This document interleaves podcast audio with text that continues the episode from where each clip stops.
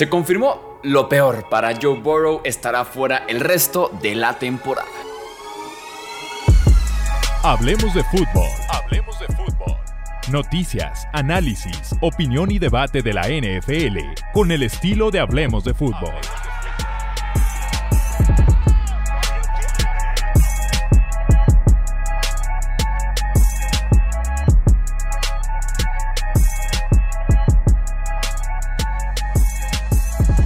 ¿Qué tal amigos? ¿Cómo están? Bienvenidos a una edición más del podcast de Hablemos de Fútbol. Yo soy Jesús Sánchez. Tenemos nuevamente podcast de emergencia porque tenemos que platicar de la triste, triste noticia que sucedió el jueves por la noche en Baltimore, que se confirma el viernes por la mañana en Cincinnati.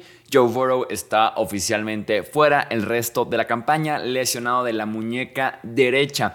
Tiene tanto un esguince como un tema de ligamentos justamente ahí en la muñeca. Se terminó con esto la temporada de Cincinnati que de por sí tenía un calendario complicado. Con Joe Burrow simple y sencillamente no llegan a ningún lado porque lo es todo para esa franquicia, su coreback número 9. Literalmente sin él, lo hemos comprobado, en resultados son candidatos para el primer pick del draft. Literalmente sin él eh, así llega Joe Burrow, después se lesiona y tienen el pick top 5 que llega a llamar Chase después. Y cuando Joe Burrow está sano, tenemos nuevamente las pruebas y resultados de que son contendiente al Super Bowl con un Super Bowl perdido y una final de conferencia perdida. Entonces, eh, lo es todo. Joe Burrow lo es todo con ese talento, con esa preparación. Eh, la habilidad con la que juega la posición de coreback que es única en la NFL en muchos aspectos. Tristemente no lo veremos más lo que resta de temporada. Se cae con esto otro contendiente al Super Bowl en la conferencia americana, que si repasamos lo que sucede desde septiembre básicamente hasta este punto de mediados de noviembre, ¿cuántos contendientes no hemos perdido, no? Bengals se pierde por Burrow, Jets por Aaron Rodgers, los Bills porque no han sido tal lo que esperábamos de ellos.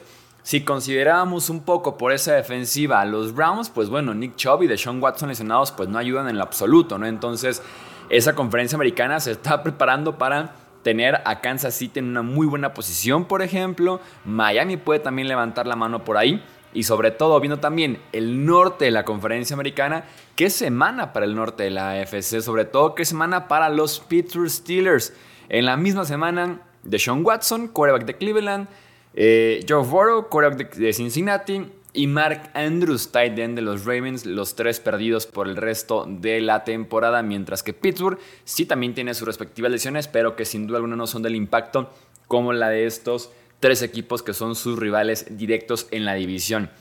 Ojo porque hemos platicado ya en este podcast que esta temporada de NFL ha quedado de ver un poco en temas de nivel, de la emoción, de las sorpresas, de que realmente tengamos equipos de élite y demás. Y creo yo que va muy de la mano con el tema de lesiones, sobre todo ligados con lesiones de corebacks importantes. Vean nada más esta lista. Corebacks que iniciaron en semana 1 y que se han perdido por lo menos un inicio o se perderán inicios por lesión en los próximos eh, semanas y meses, ¿no?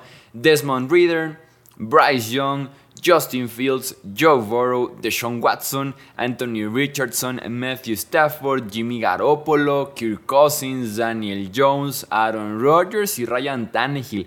Es una temporada basura en tema de lesiones de Coreax. Aquí tenemos casi media liga que iniciaron semana 1 y que por lesión se han perdido partidos o se van a perder justamente partido partidos. Por eso la liga, la liga los cuida tanto, ¿no? A los corebacks por temas de reglas, multas y demás, porque sin ellos se va mucho interés, se va mucho nivel, sin duda alguna.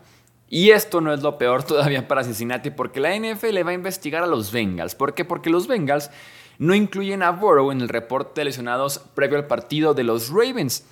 Y llegando a Baltimore, haciendo el viaje, llegando a la ciudad, al estadio y demás, se le ve a Burrow utilizando una protección como una manga en la muñeca justamente derecha.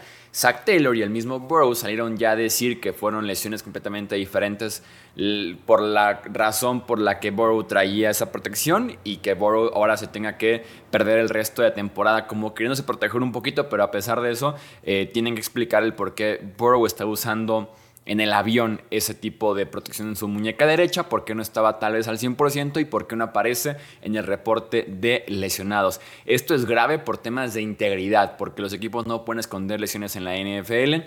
porque cambia mucho claramente la preparación del rival respecto a un jugador que esté o no esté al 100%, que esté o no lesionado de cierta parte del cuerpo.